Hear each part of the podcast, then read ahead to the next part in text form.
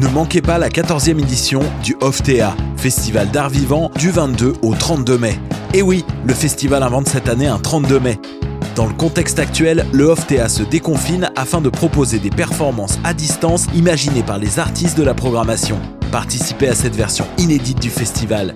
Pour tout savoir sur cette 14e édition, visitez le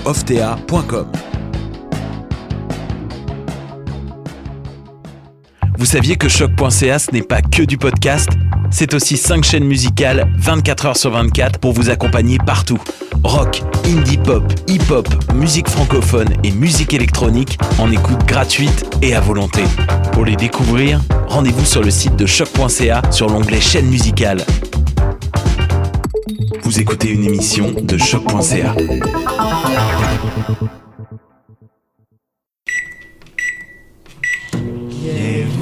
À micro.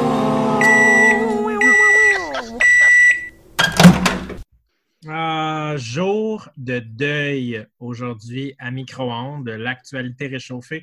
Pourquoi deuil? Parce que c'est notre dernier épisode de la saison.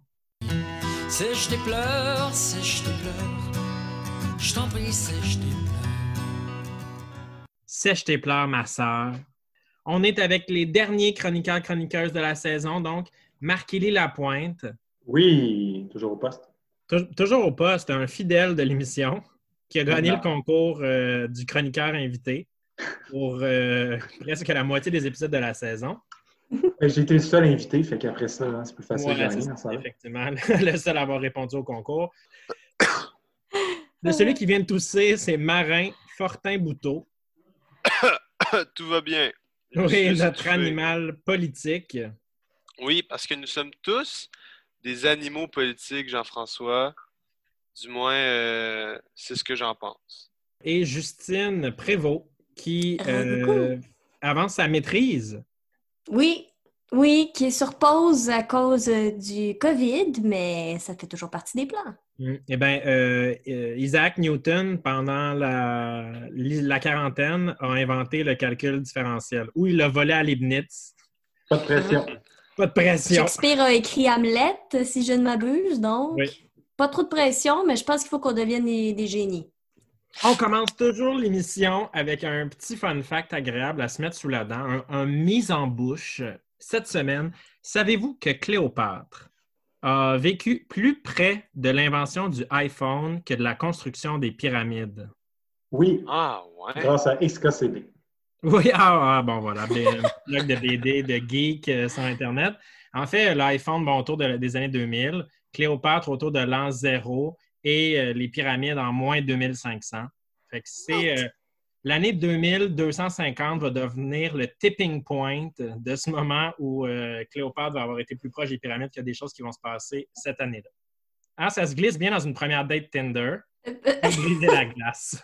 Culture pop, culture pop. Il n'y a de culture que la culture populaire. C'est peut-être la deuxième fois que je dis cette euh, citation-là à l'émission. Je ne sais pas, je me, je me réinvente plus à mon âge.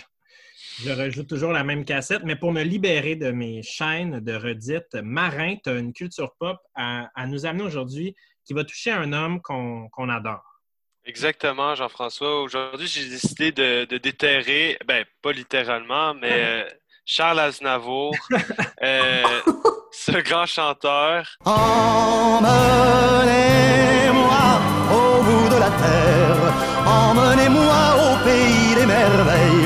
Il me semble que la misère serait moins pénible au soleil. 1er octobre 2018, dans le fond, mort de Charles Aznavour, ce grand chanteur illustre, célèbre, connu partout dans le monde, dans la francophonie, Jean-François. Je me suis posé la question, que s'est-il passé depuis? Il y a deux choses qui ont attiré mon attention.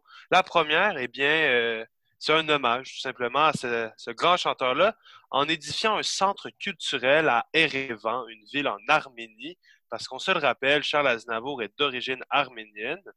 Euh, c'est un centre euh, à sa gloire qui passe euh, par son arbre généalogique, ses voyages, son histoire durant la Deuxième Guerre mondiale, sa carrière, etc.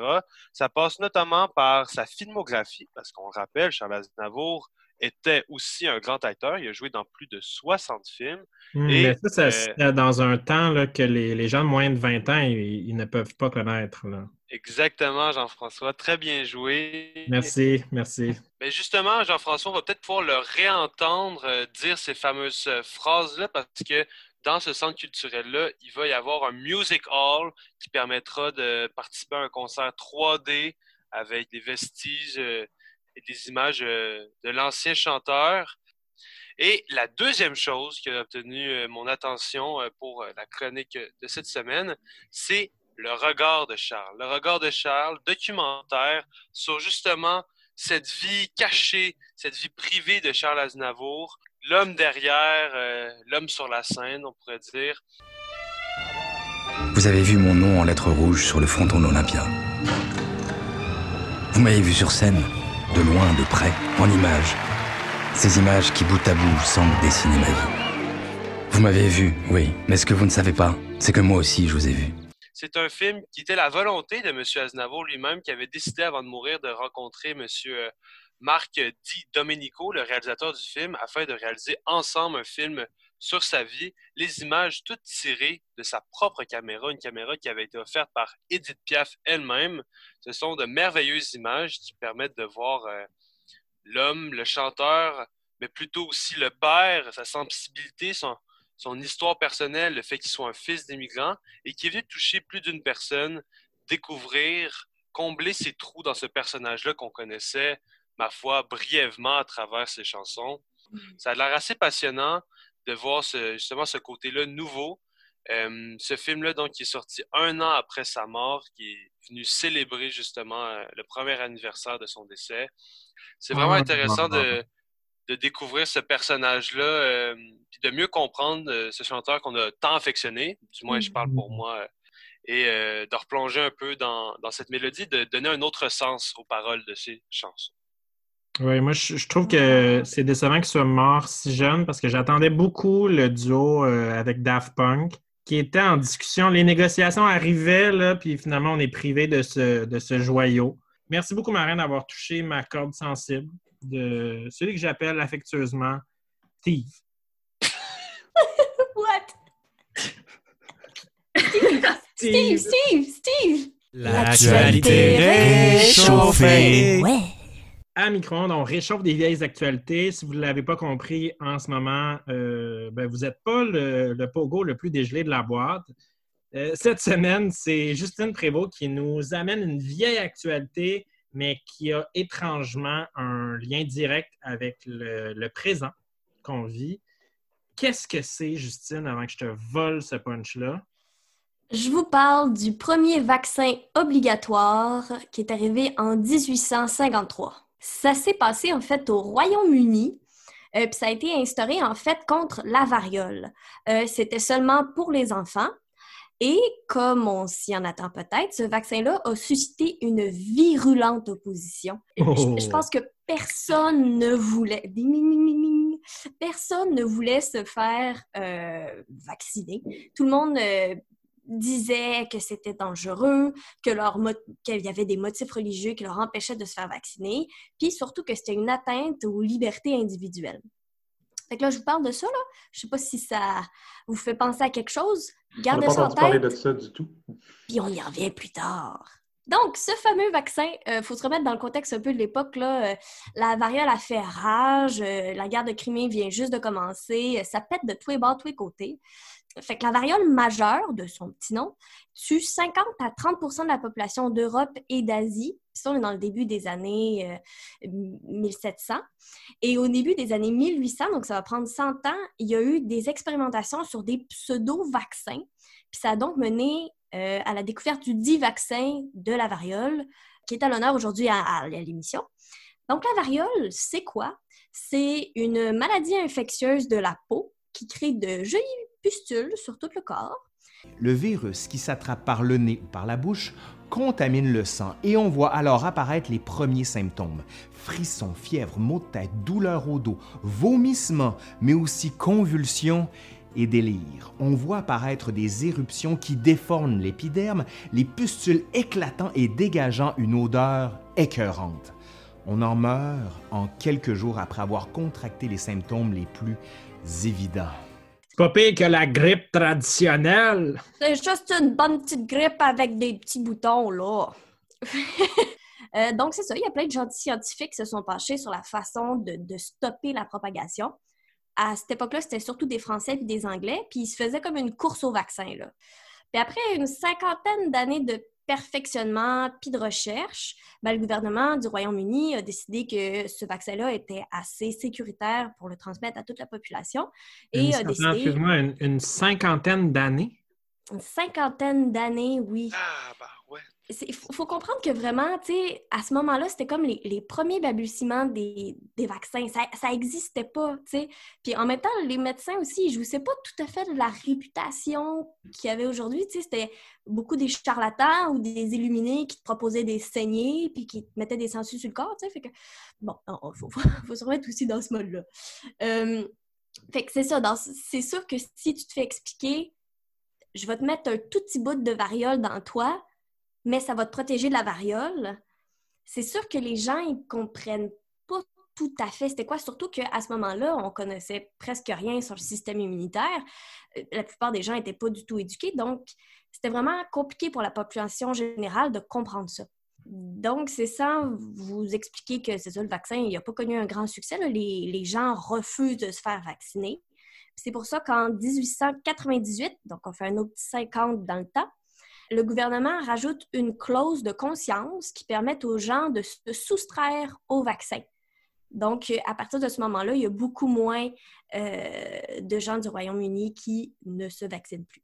Les Français vont donc, parce que là, ils subissent une grosse épidémie de la bord, de la Manche, ils vont suivre puis décider en 1902 qu'eux aussi voulaient protéger leur population, mais ça ne marche pas plus.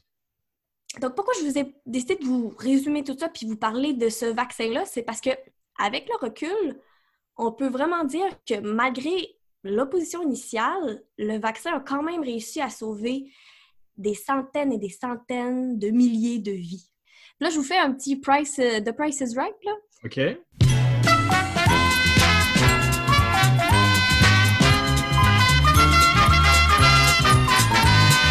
On, on essaie de deviner, là, en quelle année 50 a été le...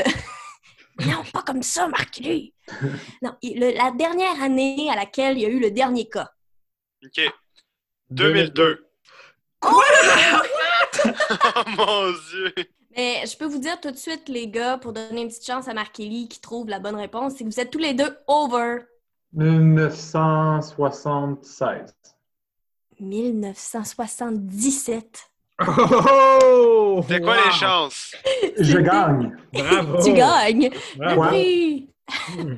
OK, fait que si on fait les maths, ça fait 124 ans après la première vaccination obligatoire. Ça prend quand même beaucoup de temps pour éradiquer une maladie et encore plus quand les gens opposent une résistance. Mais là, ça vous fait peut-être penser à ce qui s'est passé il n'y a pas très longtemps. Les gentils anti-vaxxers là, de- des USA, la plupart Ah, du temps, là, Et ils se demandent pourquoi nous avons des problèmes tels que les retards d'apprentissage, les difficultés de lecture, les problèmes de colère. Je crois que le cerveau est affecté par ces produits chimiques. Pourquoi? Pourquoi, depuis quelques années, on entend beaucoup parler de ces gens qui sont opposés au vaccin? Ouais. Euh, depuis les années 90, il y a eu une augmentation dans des sondages qui ont été faits de 22% des gens qui disaient euh, Je ne vais pas euh, faire vacciner mon enfant. Donc, il y a beaucoup de gens qui se sont penchés là-dessus. D'une part, a- ce serait une cause à cause de l'arrivée, en fait, de l'Internet, puis de la propagation, en fait, de fausses informations. Euh, c'est sûr qu'on ne peut pas faire une relation de cause à effet, mais ça fait partie de certains paramètres qui peuvent être pris en compte. Mais il y a surtout plusieurs chercheurs qui disent que le plus grand facteur, lorsqu'on demande aux gens qui ne veulent pas se faire vacciner ou faire vacciner leurs enfants, qu'est-ce que c'est? C'est la méfiance envers le gouvernement et qui ça, les pousse à refuser de se faire vacciner. Donc, c'est une idée qui est quand même, euh, je vous dirais, de son temps, les idées de complot, mais la méfiance envers les gouvernements, ça, ça date pas d'hier. C'est sûr que parfois, avec les médias de notre époque, on a l'impression peut-être que les médecines douces ou les, les, les, les, remèdes alternatifs prennent une grande partie, mais il faut se rappeler que c'est quand même un, petit pourcentage de la population. Puis, les épidémiologistes disent que s'il y a une grande majorité de la population qui se fait vacciner, les petites le petit pourcentage de gens qui ne voudront pas se faire vacciner vont être quand même protégés par l'immunité collective. Donc, il ne faut pas lâcher, en fait, à promouvoir, euh, en fait, la connaissance, puis l'éducation, puis de se poser des questions, puis aussi lorsqu'on se rend compte que la, science est peut-être... Euh, parce qu'il y a certains, j'ai l'impression, branches de la science qu'on peut pas, peut pas être spécialiste. On peut pas être spécialiste des vaccins en regardant sur Internet ce que c'est. Il faut, il faut mettre notre confiance envers des gens qui ont étudié là-dedans et qui en font leur métier de tous les jours. Donc, mmh. il y a d'une part exercer sa, rationalité, puis d'une part aussi euh, se rendre compte qu'il y a des gens importants qui prennent des bonnes décisions, puis qui sont là aussi pour le bien commun puis l'immunité collective. Je crois. Je vote Justine Prévost. bon, ben, je vote Justine Prévost. On a, on a une fin de chronique et on a un T-shirt de plus. Euh, en espérant qu'ils vont voir le jour durant l'été, ces magnifiques T-shirts et qui vont être faits au Québec, ça c'est sûr. On est dans le contexte de protectionnisme. Merci beaucoup, Justine, de nous avoir montré la genèse de cet objet dont certains ont peur maintenant pour être sûr qu'on se laisse avec un bon sentiment de crainte, les gens qui ne veulent pas se faire vacciner parce qu'ils ont peur d'être contrôlés par le gouvernement. Mais rappelez-vous que le gouvernement québécois met du fluor dans l'eau potable, celle qui sort de votre robinet, euh, pour protéger vos dents. Alors dites-vous que si le gouvernement voulait vraiment vous contrôler, ce serait probablement plus facile de le faire avec l'eau que tout le monde boit qu'avec un vaccin qui n'est même pas encore là. Ceci étant dit, allons vers quelque chose de plus rassurant que le présent, le futur. Les nouvelles du futur. Ah, les nouvelles du futur, le moment préféré de 74% de nos auditeurs selon un récent sondage de la firme Deloitte et Prout. Euh, euh, cette nouvelle-là, aujourd'hui, elle nous est amenée par Marquis Lapointe, qui, grâce à son, son, son omniscience, sait ce qui va se passer dans le futur. De où est-ce qu'on va pouvoir voir ça, cette nouvelle-là, et qu'est-ce qu'elle est? Dans Urbania 2022, euh, novembre 2022, par Éric Duhem. Ah oui! de M. Duhem, qui est toujours là, malgré la controverse. Des guns et des enfants. On sait que c'est un grand, littéraire, ce grand intellectuel. Duhem, il s'inspire de Steinbeck. Donc, c'est ça, euh, des guns et des enfants, parce que suite à la frénésie pour les armes à feu là, qui ont été déclarées euh, service essentiel par l'administration Trump, avant que ce soit déclaré service essentiel, en fait, la, NSA militait pour que ce soit que les magasins d'armes à feu restent ouverts. Puis à New York, ça avait été fermé, mais le finalement, ils ont été obligés de les rouvrir. Et les gens se sont garochés sur les magasins euh, d'armes à feu, puis ont acheté des armes à feu puis des munitions comme jamais. Puis suite à ça, 2020-2021, le nombre d'accidents avec les, les armes à feu a monté en flèche et passé d'autour de 500 morts par année euh, à plus de 1250 personnes qui sont mortes, dont plusieurs bébés.